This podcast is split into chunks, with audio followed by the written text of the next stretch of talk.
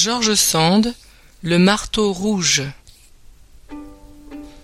J'ai trahi pour vous, mes enfants, le secret du vent et des roses. Je vais vous raconter maintenant l'histoire d'un caillou. Mais je vous tromperais si je vous disais que les cailloux parlent comme les fleurs. S'ils disent quelque chose lorsqu'on les frappe, nous ne pouvons l'entendre que comme un bruit sans parole. Tout dans la nature a une voix, mais nous ne pouvons attribuer la parole qu'aux êtres. Une fleur est un être pourvu d'organes et qui participe largement à la vie universelle. Les pierres ne vivent pas, elles ne sont que les ossements d'un grand corps qui est la planète.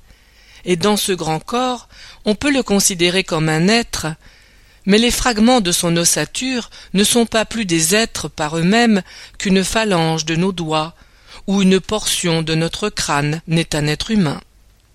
C'était pourtant un beau caillou, et ne croyez pas que vous eussiez pu le mettre dans votre poche, car il mesurait peut-être un mètre sur toutes ses faces.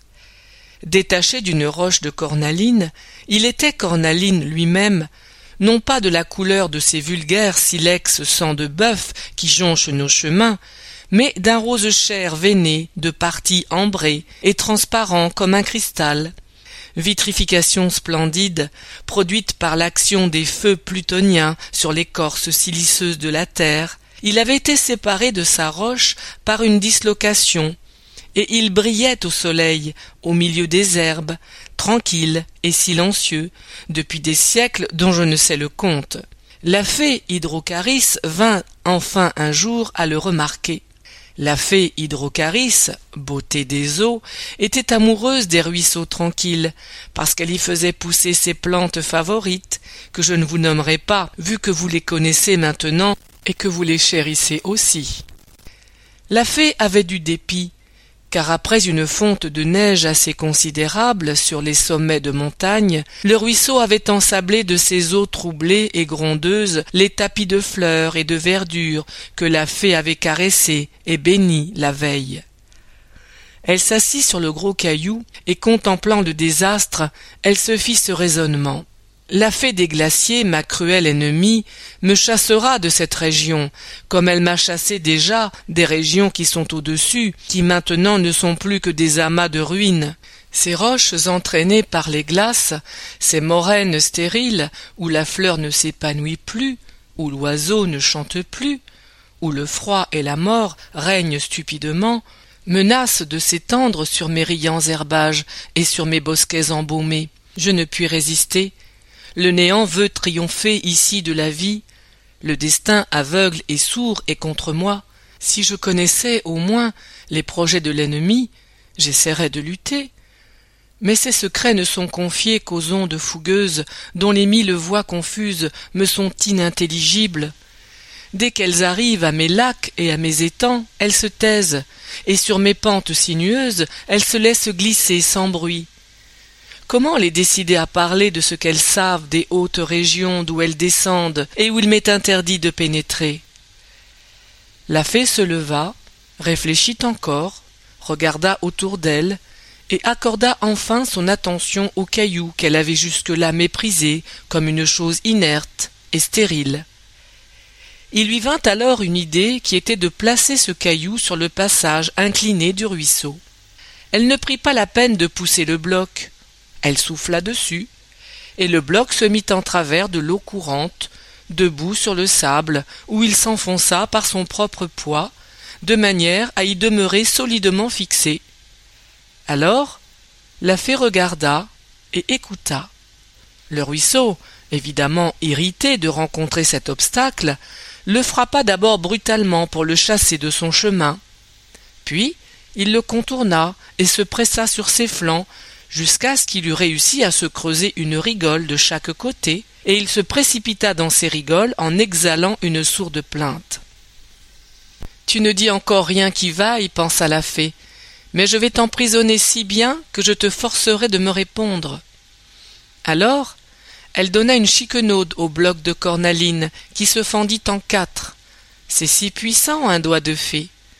L'eau, rencontrant quatre murailles au lieu d'une, s'y laissa choir, et bondissant de tous côtés en ruisselets entrecoupés, il se mit à babiller comme un fou, jetant ses paroles si vite que c'était un bredouillage insensé, impossible.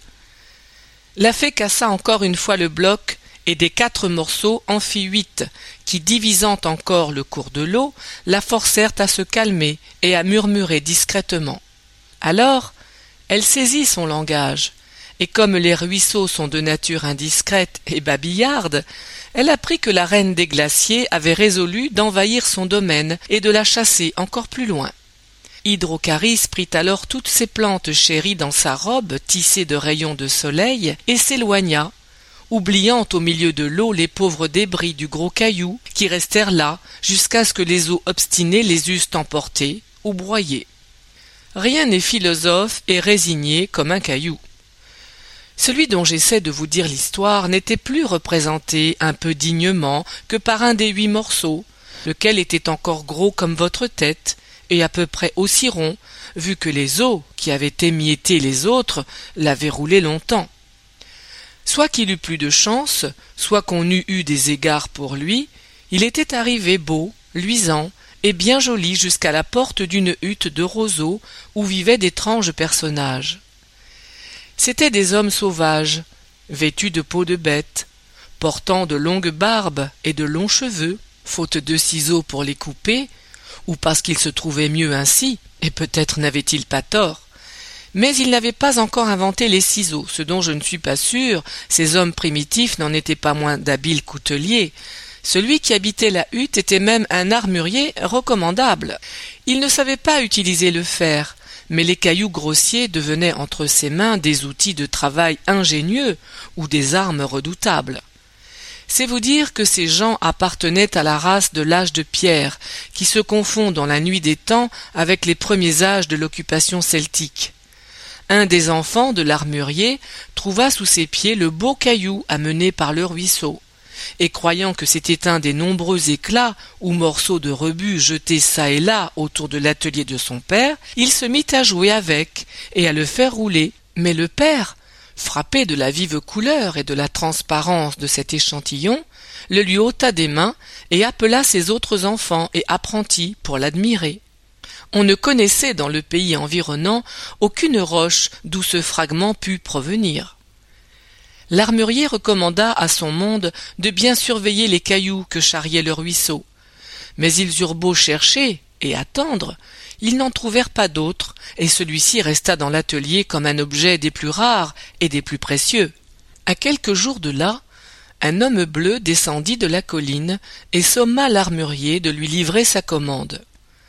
Cet homme bleu, qui était blanc en dessous, avait la figure et le corps peints avec le suc d'une plante qui fournissait aux chefs et aux guerriers ce que les Indiens d'aujourd'hui appellent encore leur peinture de guerre. Il était donc de la tête aux pieds d'un bleu d'azur, et la famille de l'armurier le contemplait avec admiration et respect. Il avait commandé une hache de silex, la plus lourde et la plus tranchante qui eût jamais été fabriquée depuis l'âge du renne, et cette arme formidable lui fut livrée, moyennant le prix de deux peaux d'ours, selon qu'il avait été convenu. L'homme bleu ayant payé, allait se retirer, lorsque l'armurier lui montra son caillou de cornaline en lui proposant de le façonner pour lui en hache ou en casse-tête. L'homme bleu, émerveillé de la beauté de la matière, demanda un casse-tête qui serait en même temps un couteau, propre à dépecer les animaux après les avoir assommés. On lui fabriqua donc avec ce caillou merveilleux un outil admirable, auquel, à force de patience, on put même donner le poli, jusqu'alors inconnu, à une industrie encore privée de meules. Et pour porter au comble la satisfaction de l'homme bleu, un des fils de l'armurier, enfant très adroit et très artiste, dessina avec une pointe faite d'un éclat la figure d'un daim sur un des côtés de la lame. Un autre, apprenti très habile au montage, enchâssa l'arme dans un manche de bois fendu par le milieu et assujetti aux extrémités par des cordes de fibres végétales très finement tressées et d'une solidité à toute épreuve. L'homme bleu donna douze pots de daim pour cette merveille, et l'emporta, triomphant, dans sa mardelle immense, car il était un grand chef de clan, enrichi à la chasse et souvent victorieux à la guerre. Vous savez ce qu'est une mardelle? Vous avez vu ces grands trous béants au milieu de nos champs aujourd'hui cultivés, jadis couverts d'étangs et de forêts?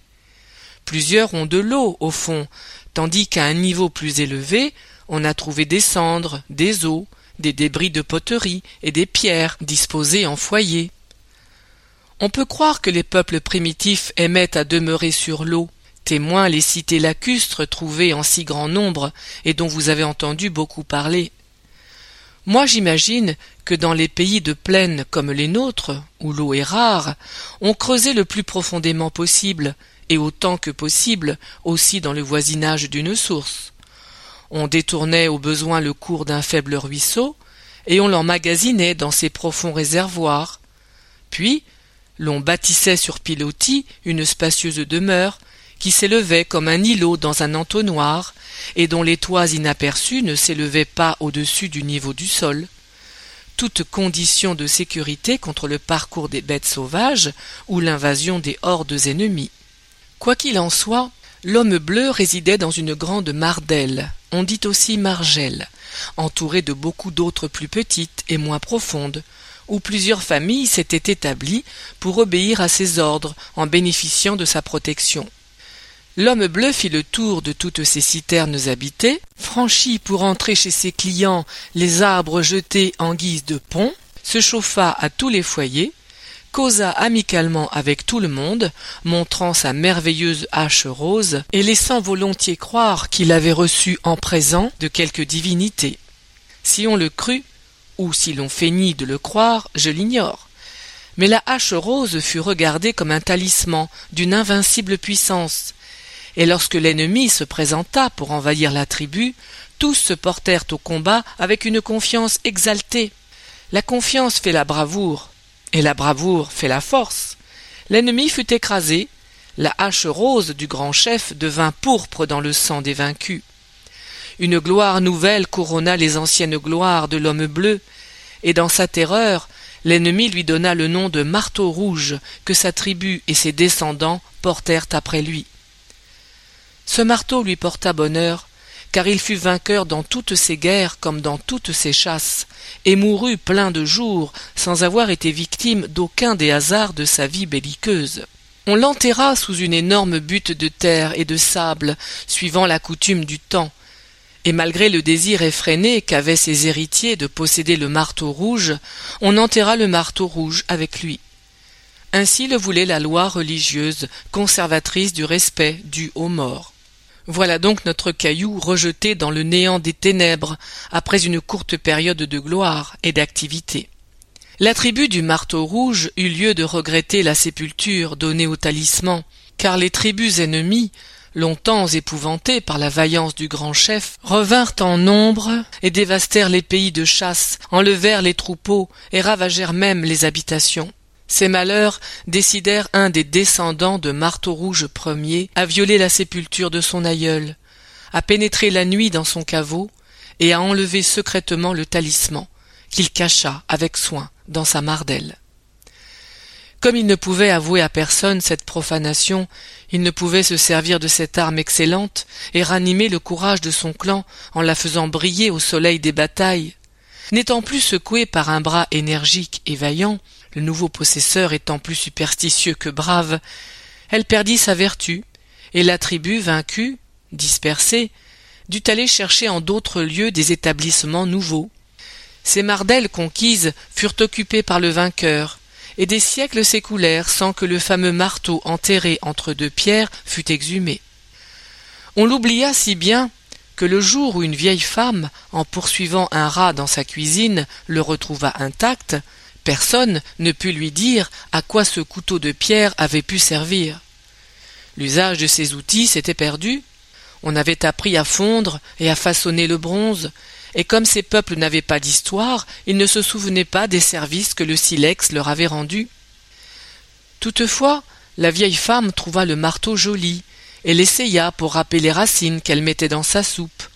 Elle le trouva commode, bien que le temps et l'humidité l'eussent privé de son beau manche à cordelette. Il était encore coupant. Elle en fit son couteau de prédilection.